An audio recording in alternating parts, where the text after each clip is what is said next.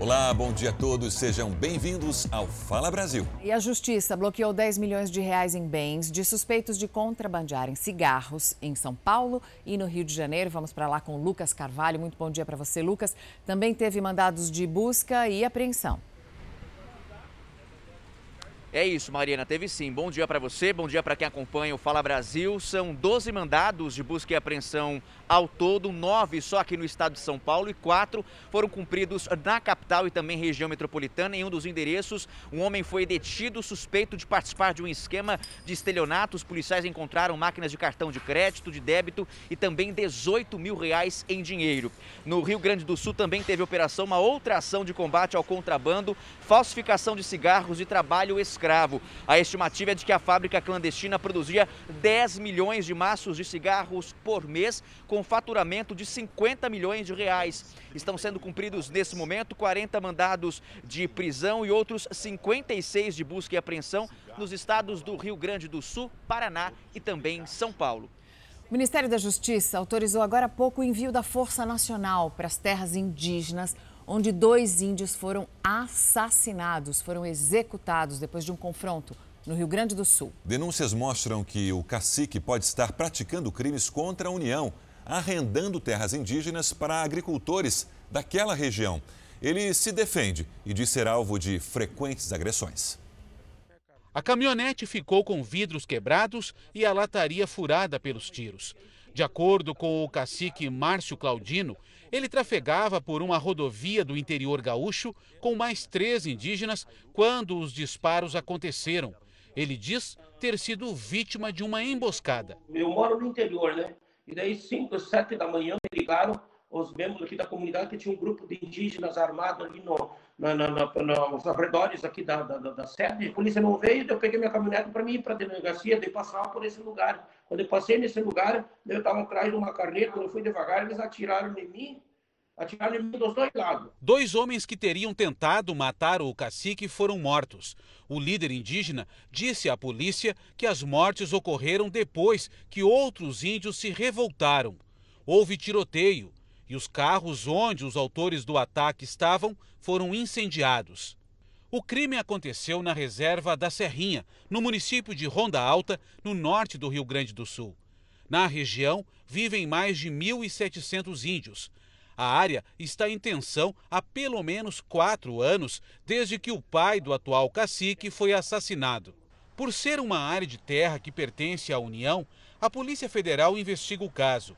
Segundo o cacique, os dois homens mortos eram moradores da aldeia e teriam tentado matá-lo depois de serem expulsos das terras onde viviam. Mas, de acordo com esta moradora da reserva e ativista, a história é outra. O cacique estaria arrendando terras dentro da aldeia e comandando a expulsão de famílias contrárias. Ele está querendo tudo isso para usar o dinheiro desse arrendamento para continuar financiando a violência, porque ele é um miliciano, é isso que ele é. É proibido por lei arrendar ou vender terras da União. A Polícia Federal instaurou um inquérito para apurar as denúncias, entre elas a de que áreas dentro da aldeia estariam sendo alugadas para agricultores e quem se opõe acaba sendo expulso do local. Depois do último confronto, policiais civis, federais e militares, além da tropa de choque, foram enviados para a região. Até agora, dois corpos foram localizados, mas haveria outros índios desaparecidos. A Brigada Militar está articulando com os demais órgãos de segurança pública, tanto a nível federal quanto estadual, uma força-tarefa, junto com o Ministério Público Federal, para se manter nesses próximos dias um policiamento e uma presença uh, policial constante na terra indígena. E a perícia pode também analisar a trajetória da bala na porta do carro do cacique. Afinal, ele disse que o carro estava em movimento. Isso é algo para ser investigado.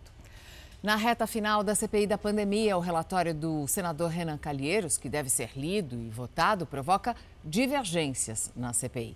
Familiares das vítimas da Covid foram ouvidos no último dia pelos senadores. Os senadores ouviram relatos como o de Giovana, de 19 anos, que perdeu a mãe e o pai por complicações da Covid-19 no espaço de duas semanas.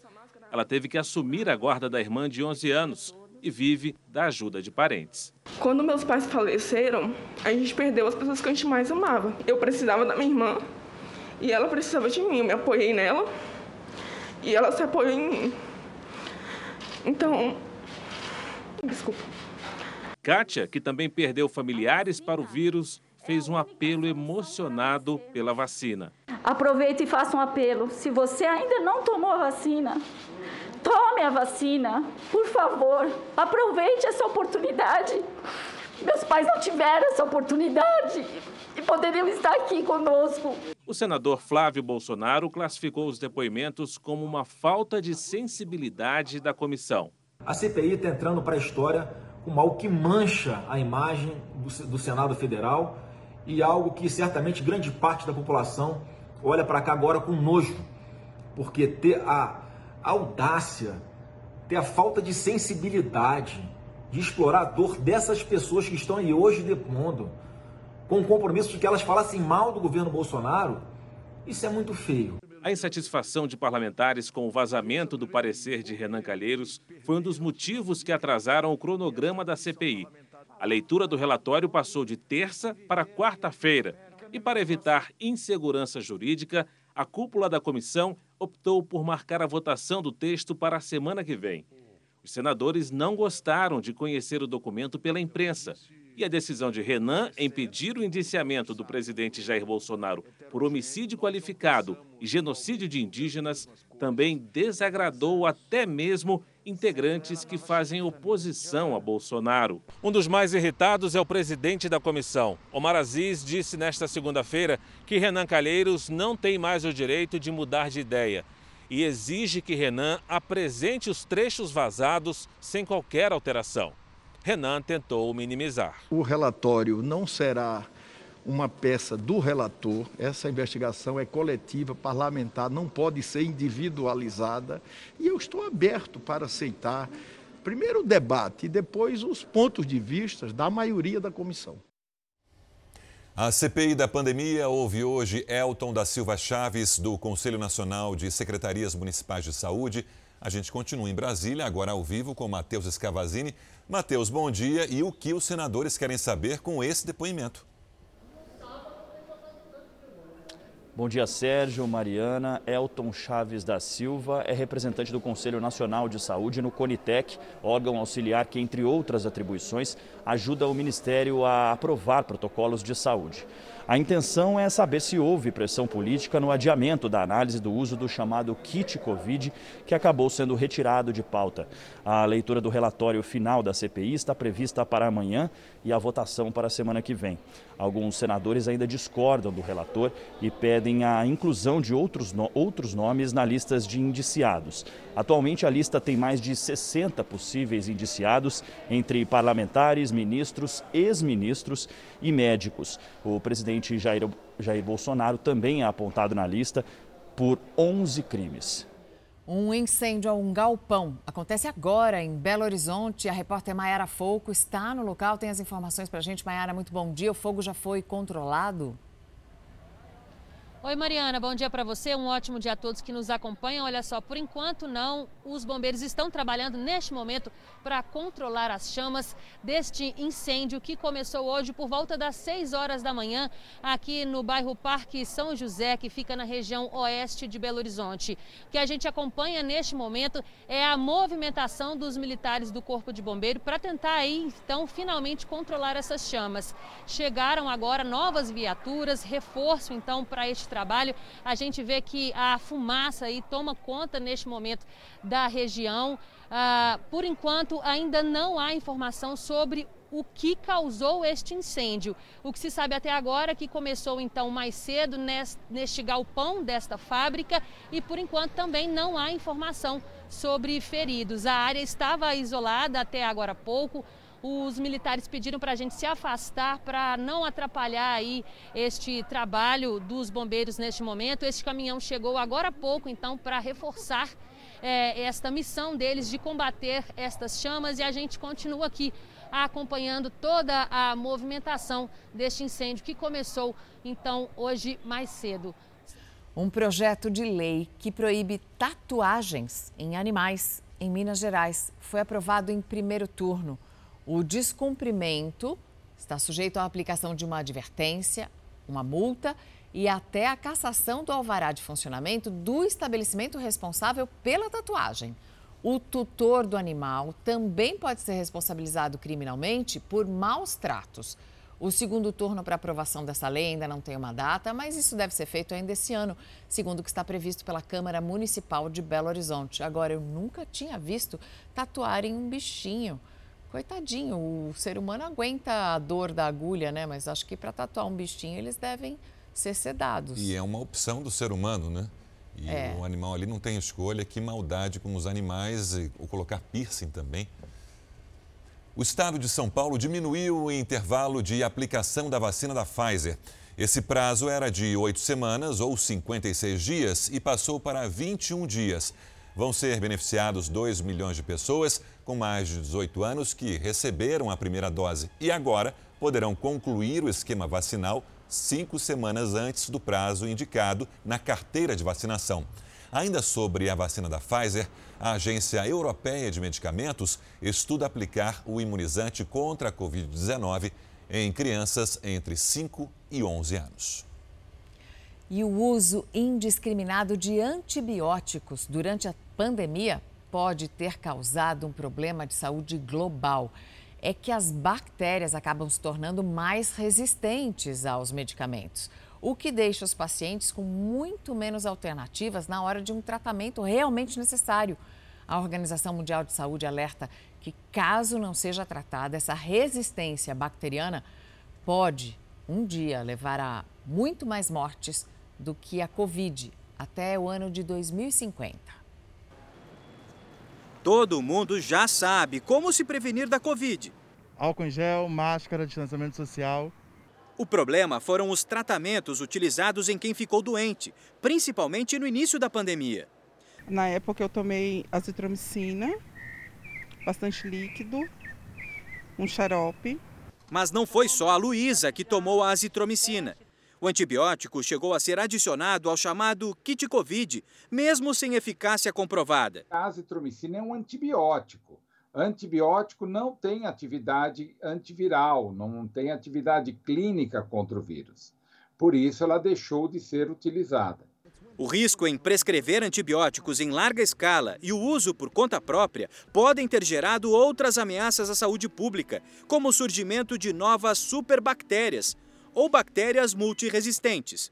A OMS, Organização Mundial da Saúde, já demonstrou preocupação com estas condutas e classificou a resistência bacteriana como um dos problemas de saúde mais graves em nível mundial, capaz de deixar mais vítimas do que a Covid-19 até 2050. O médico infectologista Eduardo Medeiros explica que o uso prolongado de antibióticos com dosagens elevadas favorece a criação do que ele chama de mecanismos de resistência nas bactérias. Outros especialistas chamam de mutações. É como se os antibióticos exercessem uma pressão seletiva sobre elas. As que conseguem sobreviver se multiplicam e passam as características de resistência para as outras gerações, até chegar ao ponto que os antibióticos não fazem mais efeito. Aqueles antibióticos que normalmente você utilizaria para tratar uma infecção no pulmão, uma pneumonia, já se tornam ineficazes no tratamento. Então, mesmo dando o antibiótico que você utilizava, elas continuam se multiplicando e podendo levar à morte do paciente, aumento do tempo de internação, porque eles começam a ter complicações. As superbactérias já existem na comunidade, mas são mais detectadas em ambiente hospitalar, transmissíveis por meio de contato com as mãos ou materiais contaminados. O Alessandro conheceu uma delas. Ele passou por uma cirurgia para tratamento de um tipo de estreitamento no sistema urinário. No pós-cirúrgico do hospital, acabou pegando uma superbactéria chamada KPC, que ele só descobriu depois da saúde se agravar, já em casa.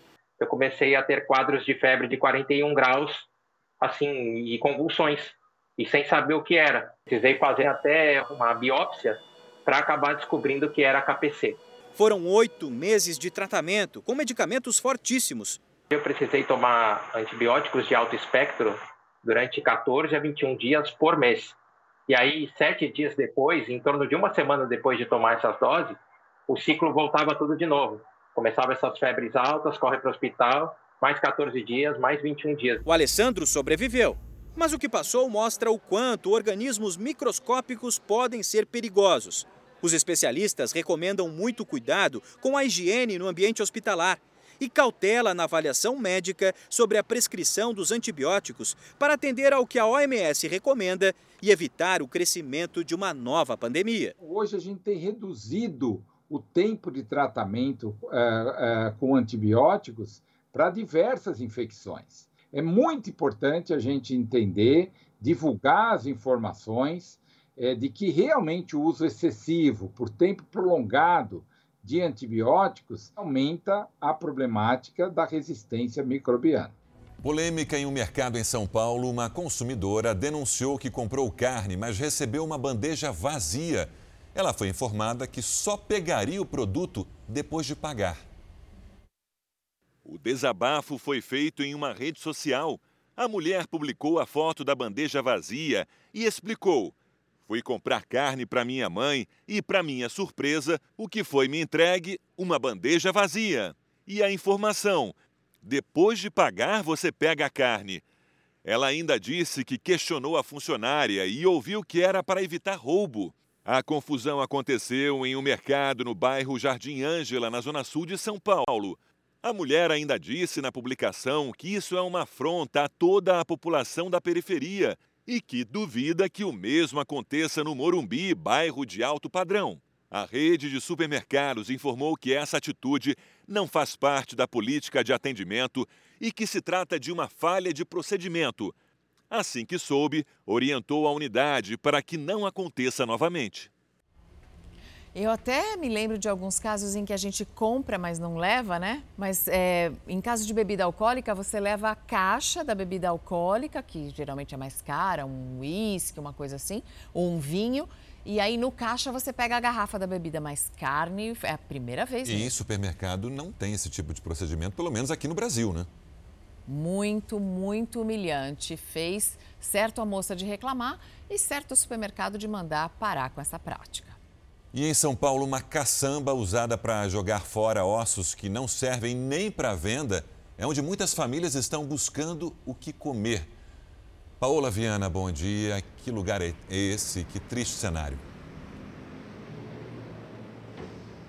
Triste cenário, Sérgio. Bom dia a você, bom dia a todos. Essa caçamba de lixo fica aqui no, no Mercado Municipal de São Paulo, um dos pontos turísticos mais visitados da cidade. Lá dentro, restaurantes e açougues. E aqui fora, olha, essa caçamba de lixo em que é descartado tudo que não se pode aproveitar mais. Carcaças, restos de carne, de frango. E o que se vê são cenas como essas que vocês acompanham. Famílias com fome, desesperadas em busca de algo que pelo menos amenize essa sensação. No mês em que o Ministério da Economia discute se vai prorrogar ou não o auxílio emergencial, flagrantes como esses se espalham cada vez mais pelo país. É o retrato do desemprego, o reflexo da inflação nas alturas que impedem o brasileiro do que é o mais básico: comer. No país, 19 milhões de pessoas passam fome. Enquanto isso, o Brasil está em décimo lugar no ranking de desperdício de alimentos, de acordo com um estudo feito pela ONU. Uma triste realidade. Sérgio Mariana. Triste realidade que haja tanto desperdício num país que produz tantos alimentos e por causa do desperdício e também por causa da pobreza e da miséria tem pessoas nesse mesmo país passando fome. E o contraste nesse episódio e nessa cena que a gente vê, o mercado municipal, um dos principais produtores, né, tem de tudo ali dentro, e do lado de fora, as pessoas catando restos ali para comer porque estão com fome. Sem a definição de recursos para implantar o Auxílio Brasil, o novo programa social, aumenta a tendência do governo em prorrogar o já existente auxílio emergencial. Depois de um fim de semana inteiro de conversas nos bastidores, o governo ainda não definiu qual caminho vai seguir: continuar com o auxílio emergencial ou insistir na criação do Auxílio Brasil. O que está acertado é que será pedido um crédito extraordinário de 9 bilhões de reais para concluir o pagamento da última parcela do auxílio emergencial, paga agora em outubro. Nesse momento, não há acordo dentro do governo sobre qual caminho seguir. A área técnica e boa parte dos ministros ligados à área política querem a prorrogação do auxílio emergencial como a saída mais simples para o impasse. São 35 milhões de brasileiros recebendo o auxílio. Já o Ministério da Economia e alguns auxiliares de Bolsonaro defendem um Auxílio Brasil como forma do presidente fazer o seu programa social e deixar uma marca para a disputa da reeleição no ano que vem e ainda transmitir uma imagem de controle dos gastos públicos. O problema é que o Auxílio Brasil depende da aprovação de duas pautas no Congresso: mudanças no pagamento de precatórios, que são as dívidas judiciais da União, e a reforma do imposto de renda. Ambas as pautas enfrentam dificuldades. No Senado, a situação é crítica. O governo enfrenta forte oposição.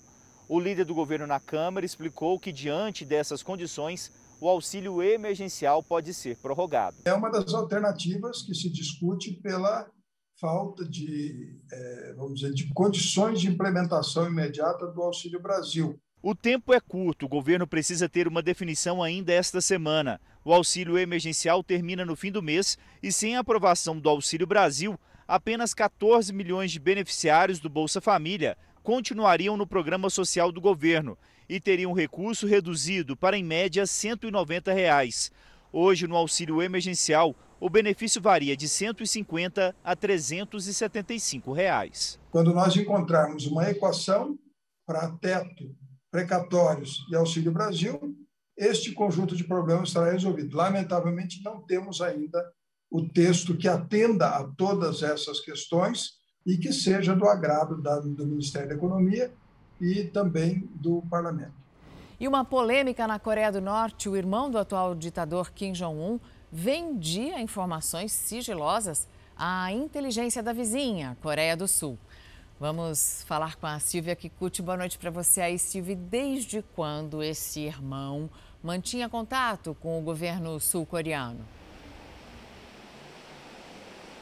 Olá, Mariana, Sérgio. A troca de informações entre Kim Jong-nam e a Coreia do Sul começou cerca de cinco anos antes dele ser morto em 2017. Kim Jong-un era o filho mais velho do ex-líder Kim Jong-il e seria herdeiro do governo da Coreia do Norte. Ele foi assassinado no aeroporto da Malásia por envenenamento. Duas mulheres esfregaram um pano no rosto de Kim com um produto altamente tóxico que o levou à morte.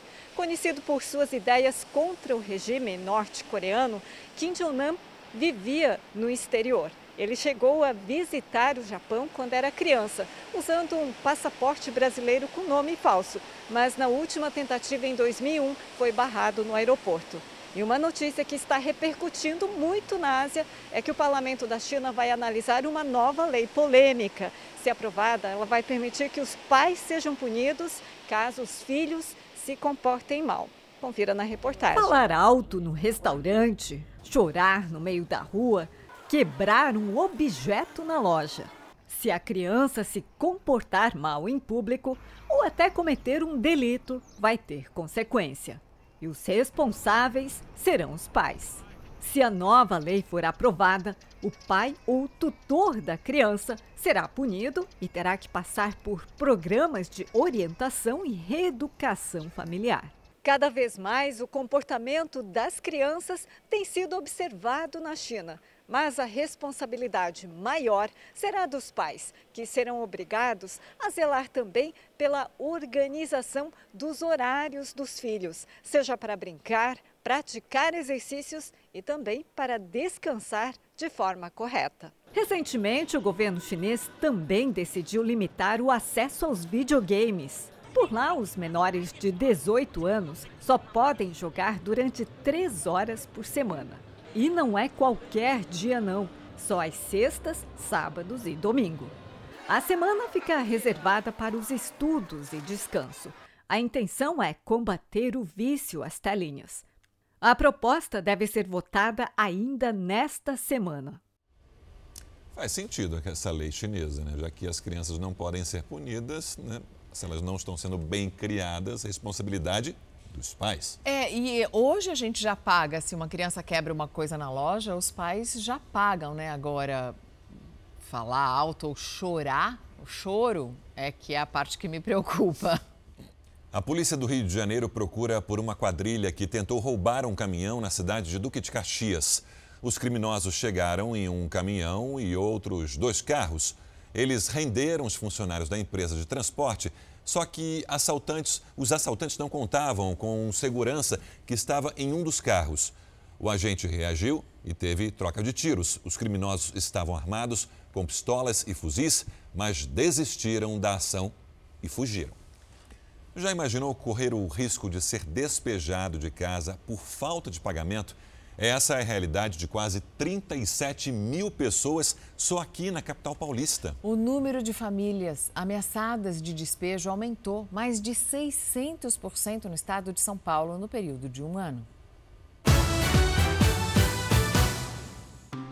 De trança em trança, Janaína luta para pagar as contas do mês. Confesso que assim, me tira o sono né? Porque hoje tem, aí de repente daqui dois dias não tem mais. Então, assim, é uma semana que eu faço muito cabelo, aí passa duas semanas, não tem ninguém. Desempregada auxiliar de pedagogia, reservou um espaço em casa para conseguir uma renda como cabeleireira. Eu não tenho algo garantido. Não tenho aquela certeza de, tipo assim, amanhã eu vou ter, né? Então, assim, bate o desespero por eu ser mãe solteira, né? Eu tenho um filho pequeno. Então, assim, não é só as despesas com aluguel, água e luz, é com ele também. Até comida chegou a faltar na casa dela. Eu acordei, aí a gente foi tomar café e eu tinha um ovo só na geladeira. Janaína é mãe solteira, mora com um filho de 10 anos.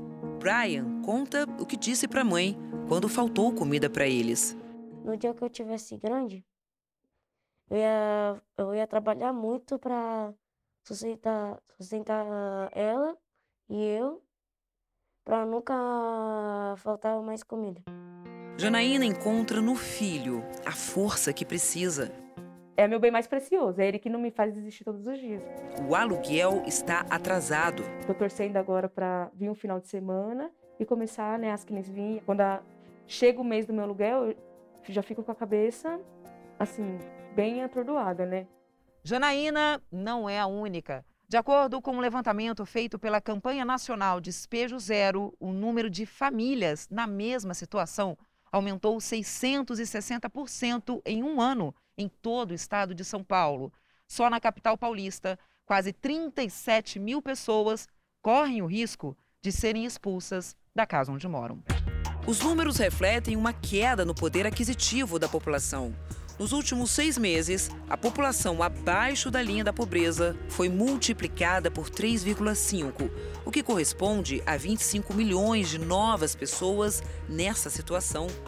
Para esta economista, o aumento da inadimplência foi agravado pela pandemia da Covid-19.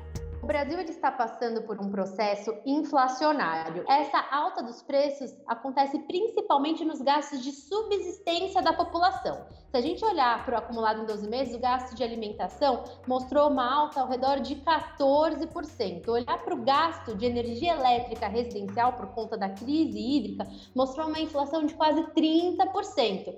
De acordo com a economista, a dificuldade financeira atual leva a população a priorizar gastos de subsistência.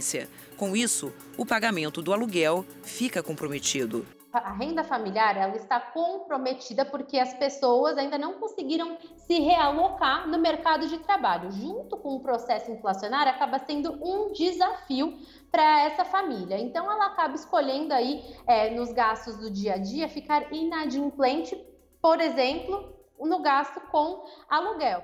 Na casa de Franciele, o aluguel ainda está em dia, graças ao proprietário do imóvel, que reduziu o valor de 900 para 750 reais. Se não fosse a redução do aluguel, a gente tinha nem onde morar, né? Desempregada, ela vende doces para ajudar o marido. Eu inventei de fazer brigadeiro, beijinhos para fora, né, para festa, pirulito de chocolate, para ter uma renda para ajudar meu esposo no aluguel, conta de água, de luz, para ajudar ele nisso. A família teve que reduzir gastos. Mistura antes, né? 100 reais você comprar a mistura. Agora, 100 reais você compra 2 quilos de carne e pronto, né? E não tem carne todo dia, né? Um sacrifício diário. Tudo para garantir um teto para morar. Meu maior medo é não, meu marido, tipo, a gente não conseguir pagar aluguel, a gente ser despejado, né? Dá desespero. Depois de passar por vários problemas de saúde, muitas mulheres que colocaram silicone nos seios decidiram tirar a prótese. Segundo a Sociedade Internacional de Cirurgia Plástica, aumentou em mais de 30% a procura por esse tipo de explante aqui no Brasil. O corpo parecia pedir socorro. Eu comecei a oscilar muito meu peso, hora engordava, hora emagrecia. É, eu comecei a ter dor de garganta recorrente. Eu tomava muito remédio, enxaqueca, eu acordava todos os dias com dor de cabeça. Meu fígado dava alteração. Não era só a dor no seio, era a dor no seio mais a dor de cabeça, a dor no seio mais essa queda de cabelo. Quando eu, eu ia dormir, eu sentia muita dificuldade de respirar, eu sentia esse peso. Todo esse desconforto tinha uma explicação, mas elas não sabiam. A Amanda e a Juliana haviam colocado silicone nos seios. Na época do procedimento, elas sequer imaginavam que um dia aquelas próteses mudariam a qualidade de vida delas para pior. No caso da Amanda, foram 14 anos vivendo à base de remédios para as mais variadas doenças que nunca tinham um diagnóstico preciso. Toda vez eu ia, o médico falava, "Hum, não sei o que, que é. Ele falou, quando tiver de novo, volta. Já a Juliana, quando colocou a prótese, chegou a ouvir do médico que ela era vitalícia e que nunca seria preciso trocar. Mas foi em 2016, depois que o primeiro filho nasceu, que os primeiros sintomas apareceram. E só agora, em 2021, que ela descobriu que o silicone era o responsável por tanto sofrimento. Eu comecei a desconfiar e fui atrás de informação, porque ninguém dizia né, que poderia estar é, assimilando, assimilado a, a questão da queda de cabelo, dor de cabeça ao silicone. Jamais passaria pela minha cabeça. Todas as alterações físicas sentidas tanto pela Juliana quanto pela Amanda são popularmente conhecidas como a doença do silicone. Acontece que ela ainda não é reconhecida pelos médicos como uma enfermidade. Mesmo assim, a preocupação com a saúde fez o número de explantes aumentar no Brasil no último ano.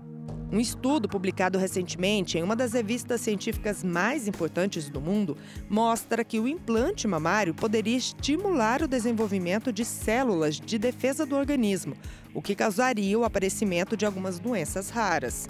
É o que explica este médico brasileiro que participou da pesquisa. Embora, de acordo com ele, algumas reações não são muito comuns e aparece mais em mulheres com predisposição genética para doenças autoimunes ou reumatológicas. Existe uma pequena associação dessa prótese, principalmente essas próteses antigas, com, com superfícies de revestimento menos biocompatíveis, a uma ativação do sistema imunológico e o desenvolvimento de sintomas do tipo reumatismo, dores articulares, cansaço, fraqueza, etc. Para piorar, infelizmente, hoje não há exames precisos que ajudem a identificar a doença do silicone, o que dificulta mais ainda um diagnóstico preciso. Na doença do silicone, são sintomas é, muito vagos, inespecíficos, como cansaço, fadiga, dor articular, a frequência como isso ocorreu. E você tem várias outras doenças que não tem nada a ver com o silicone e que podem ter esses sintomas. Um pesadelo que só quem viveu sabe como é. Mas nada se compara à sensação de conseguir se libertar de tanto incômodo. Assim, não é, ah, é coisa da minha cabeça. Então, quando eu acordei já, a sensação do encher o peito que eu não tinha, eu falava, gente, eu tenho tanto ar assim para respirar. Quando você acorda da cirurgia e você percebe que você não tem mais aquilo, é um alívio sem explicação, assim. Mesmo com uma semana chuvosa, o volume do reservatório do sistema Cantareira, que abastece 7 milhões de pessoas na Grande São Paulo, continua caindo. É que não basta a chuva. Segundo especialistas, a crise hídrica em São Paulo está ligada aos incêndios e desmatamentos lá na Amazônia. O verde está sumindo de São Paulo. O estado tem apenas 22% de vegetação natural. Você está reduzindo drasticamente a área de habitat das espécies, tanto da flora quanto da fauna. Então, elas acabam ficando ameaçadas, né? Por não ter realmente de onde tirar o seu alimento, onde encontrar abrigo, né? E o desmatamento traz outras consequências. Uma delas é a crise hídrica. Isso também causa é, o assoreamento dos rios, ou seja, os rios ficam mais rasos e, consequentemente, também fica menor a capacidade de armazenamento de água nos rios. A chuva dos últimos dias não trouxe o alívio esperado para os reservatórios. O Cantareira, que abastece mais de 7 milhões de pessoas em grande parte da região metropolitana de São Paulo, está em alerta. Começou a semana operando com apenas 28,1% da sua capacidade. O ideal seria 60%. Com a degradação do meio ambiente, a tendência é chover cada vez menos. Especialmente o desmatamento na Amazônia, que vem sendo monitorado, já evidenciou que a redução da vegetação na região amazônica causa um maior período de estiagem em diversas regiões. Isso a gente vê aqui no Sudeste de forma bem evidente. Segundo os especialistas, o cenário atual aponta para um futuro nada animador. No ano que vem, o estado de São Paulo pode enfrentar uma crise hídrica pior do que é registrada em 2014. Alguns municípios já enfrentam os efeitos severos da estiagem. Valinhos, por exemplo, fez uma parceria com Campinas para comprar água da cidade vizinha para garantir o abastecimento. A cidade também adotou o racionamento. Dentro de casa, os moradores tentam se virar. É difícil, não é fácil para a gente, porque os dias que falta água aqui, nem a louça de casa nós conseguimos lavar, certo? Aí os banhos são banho de litro. É difícil, muito difícil. E quando a água chega, Dona Jeane corre para guardá-la e faz de tudo para não desperdiçar nenhum pingo. A chuva do início da semana trouxe ao menos um pouco de esperança para a moradora.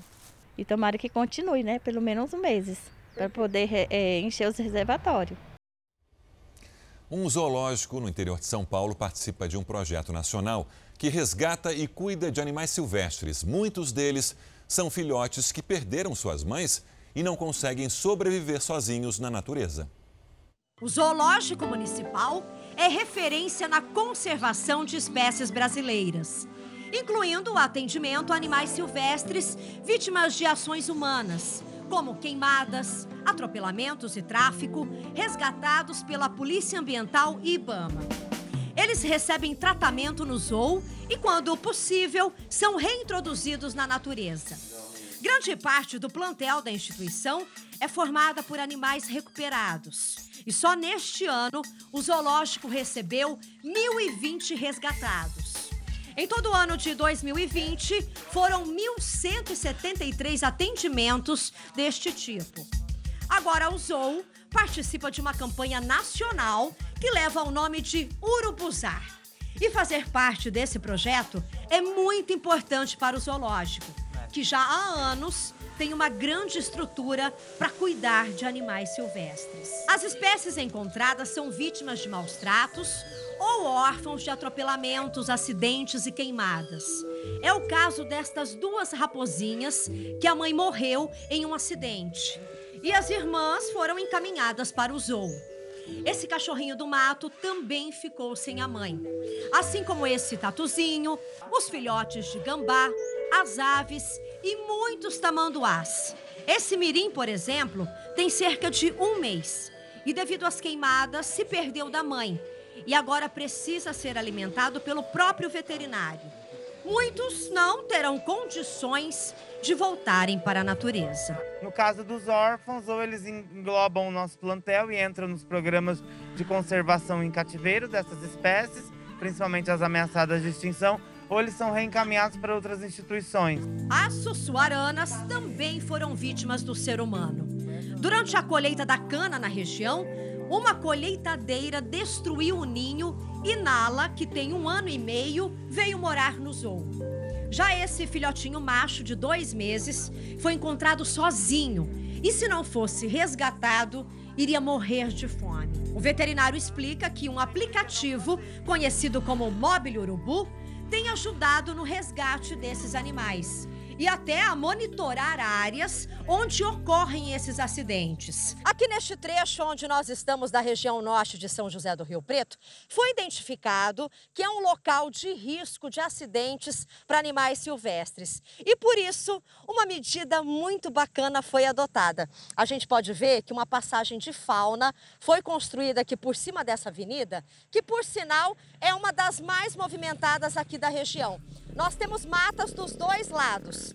Mas a passagem, a passarela, faz com que os macaquinhos que vivem aqui nas matas possam atravessar de um ponto para o outro sem serem atropelados. A partir daí, a gente tem como estabelecer medidas mitigatórias, como passagens de proteção de fauna, túneis abaixo das rodovias, para diminuir essa quantidade de animais atropelados.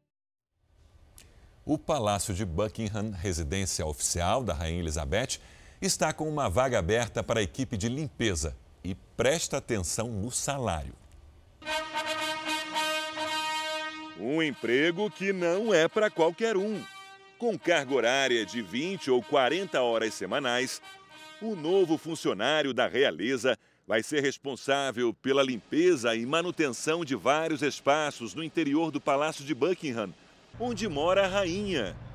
A equipe real está em busca de alguém que seja proativo e tenha muita disposição para cuidar dos quase 800 cômodos. Além, claro, de ajudar nos eventos reais. O salário pode chegar a mais de 14 mil reais por mês ou 170 mil por ano. Para se candidatar, é preciso ser cidadão britânico ou ter visto de trabalho no Reino Unido e mimar a rainha. Agora, uma cena curiosa flagrada durante as enchentes na Índia. Um casal de noivos no meio da inundação, usando uma panela gigantesca como bote. Foi o jeito que eles encontraram para não perder o casamento, conseguir chegar ao local da cerimônia sem se sujar. E o esforço que valeu a pena.